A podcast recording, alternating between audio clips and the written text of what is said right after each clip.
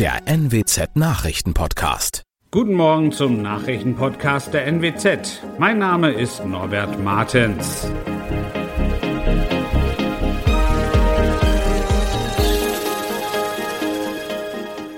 Und das sind unsere regionalen Nachrichten am Morgen. Über 17.000 Schüler in Niedersachsen wegen Corona-Infektionen nicht in Schulen. Schulleiter in Norden bekommt Drohbriefe von Corona-Leugnern und hunderte Menschen im Nordwesten bei Tanzaktionen gegen Gewalt an Frauen. Die Zahl der Corona-Fälle bei Niedersachsens Schülern steigt weiter an. Am Montag durften rund 17.400 von ihnen wegen PCR bestätigter Ansteckungen nicht in die Schulen gehen. Das teilte das Kultusministerium in Hannover mit. Das sind knapp achtmal so viele wie vor einem Monat. Hinzu kamen 1690 Corona-Infektionen beim Schulpersonal. Mitte Januar waren es ungefähr noch 600 weniger. Mehrere Schulen waren am Montag schon komplett in den Distanzunterricht gewechselt, unter anderem in Oldenburg im Landkreis Göttingen und Salzgitter. An gut einem Dutzend weiterer Schulen waren einzelne Klassen und Jahrgänge im Distanzlernen. Zehn Drohbriefe sind es mittlerweile, die Wolfgang Grätz, Schulleiter des Ulrichs-Gymnasiums Norden, von Corona-Leugnern erhalten hat.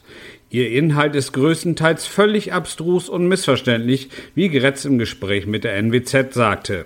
Was die Drohbriefschreiber wohl ignorieren, die Schule ist verpflichtet, die Pandemieauflagen durchzusetzen, beispielsweise Masken zu tragen.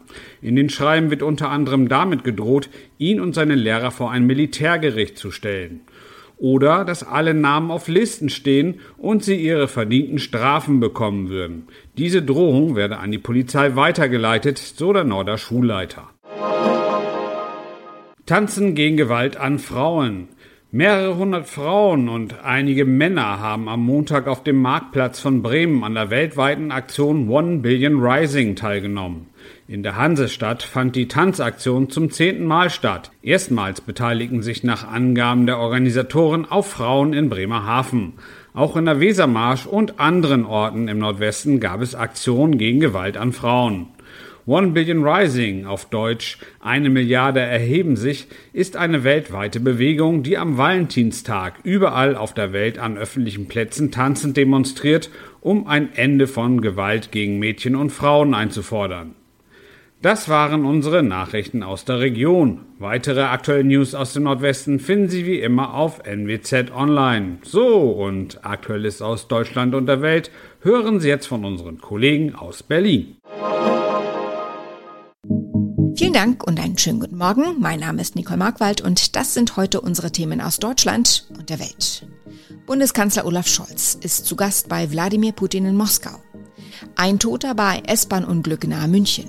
Und unter Dopingverdacht Start trotzdem erlaubt. Der Fall der 15-jährigen russischen Eiskunstläuferin bei den Olympischen Winterspielen. Ist es Panikmache oder gibt es eine akute Kriegsgefahr? Nach einer dramatischen Zuspitzung der Ukraine-Krise in den vergangenen Tagen reist Bundeskanzler Olaf Scholz heute nach Moskau, um den russischen Präsidenten Wladimir Putin zu treffen. Der Westen befürchtet, dass Russland in die Ukraine einmarschieren könnte. Wir hören gleich, wie der Besuch von Moskau aus eingeordnet wird. Zuerst aber eine Frage an Uli Reitinger in Berlin. Wie geht Kanzler Scholz rein in dieses Treffen? Naja, er hat kaum Spielräume, eigene Akzente zu setzen.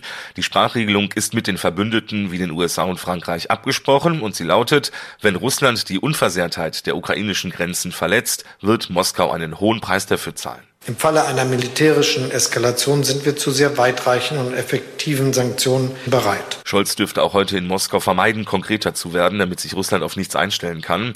Aber eins dürfte klar sein, sollte Russland einen Krieg beginnen, ist die deutsch-russische Gaspipeline Nord Stream 2 Geschichte. Aus Moskau berichtet Ulf Mauder, ein mehrstündiges Gespräch mit anschließender Pressekonferenz sind angesetzt. Was wird Putin von Scholz verlangen? Ja, Scholz und Putin kennen sich zwar, aber sie haben noch nie ein längeres Vier-Augen-Gespräch miteinander geführt. Für den Kanzler ist das nach seinem Besuch in Kiew und in Washington so eine Art Feuerprobe.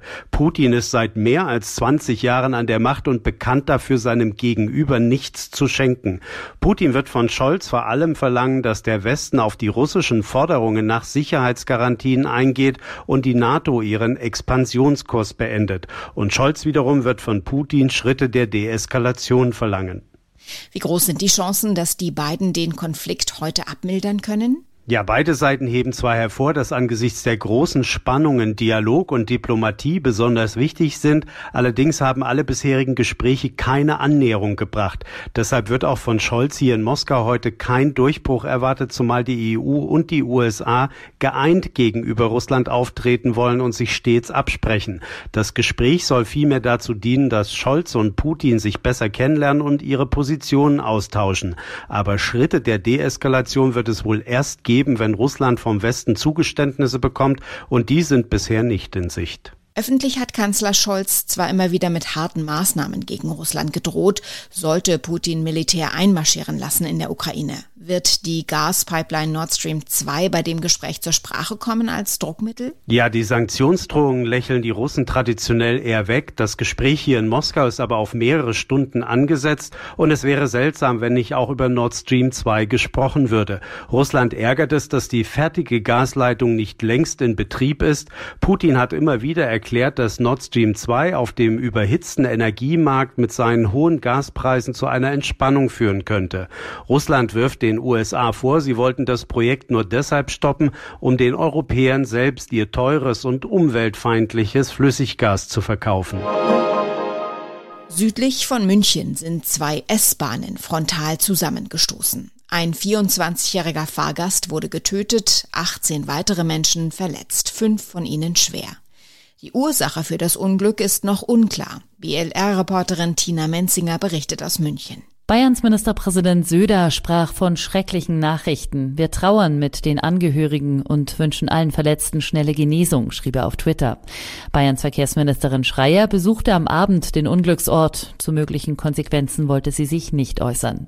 Die Bahnen waren in der Nähe des Bahnhofes Ebenhausen-Schäftlern frontal zusammengestoßen. Warum sie gleichzeitig auf der Strecke fuhren, wird noch untersucht. Bis zu 800 Einsatzkräfte von Rettungsdienst, Feuerwehr, THW und Polizei waren waren vor Ort.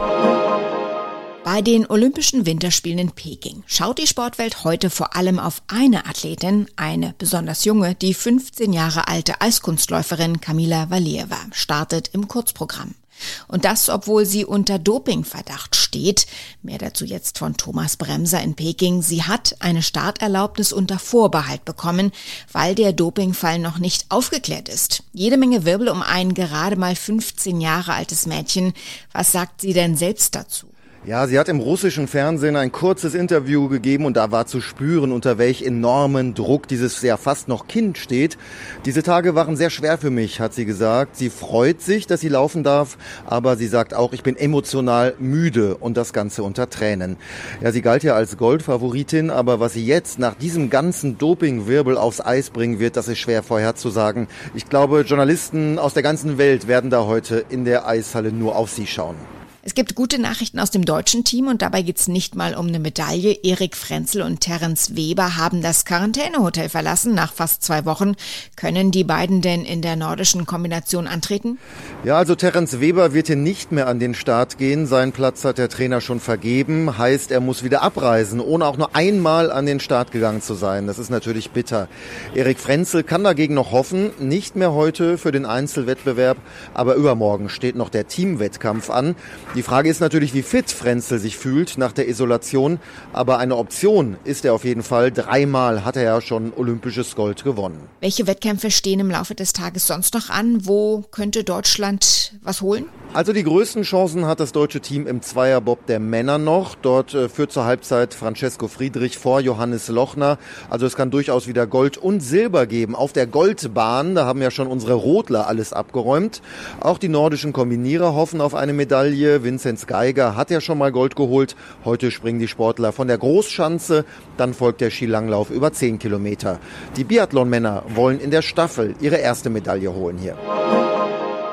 Unser Tipp des Tages richtet sich heute ganz speziell an alle Nutzer von Apple-Produkten, ob nun iPhone, iPad oder Mac. Alle Nutzer sind aufgerufen, ihren Geräten ein Update zu verpassen. Denn es gibt aktuell Schwachstellen, über die die Geräte angreifbar wären, heißt es von Seiten des Konzerns. Außerdem soll der Schutz vor untergeschobenen AirTags verbessert werden, die zum Beispiel von Stalkern missbraucht werden könnten.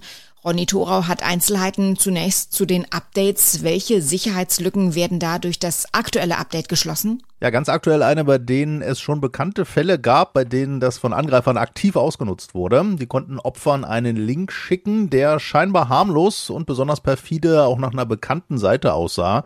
So nach dem Motto, hier habe ich gerade bei Amazon gefunden. Klickt das Opfer auf den Link, kann der Angreifer dann beliebigen Code auf seinem Apple-Gerät ausführen.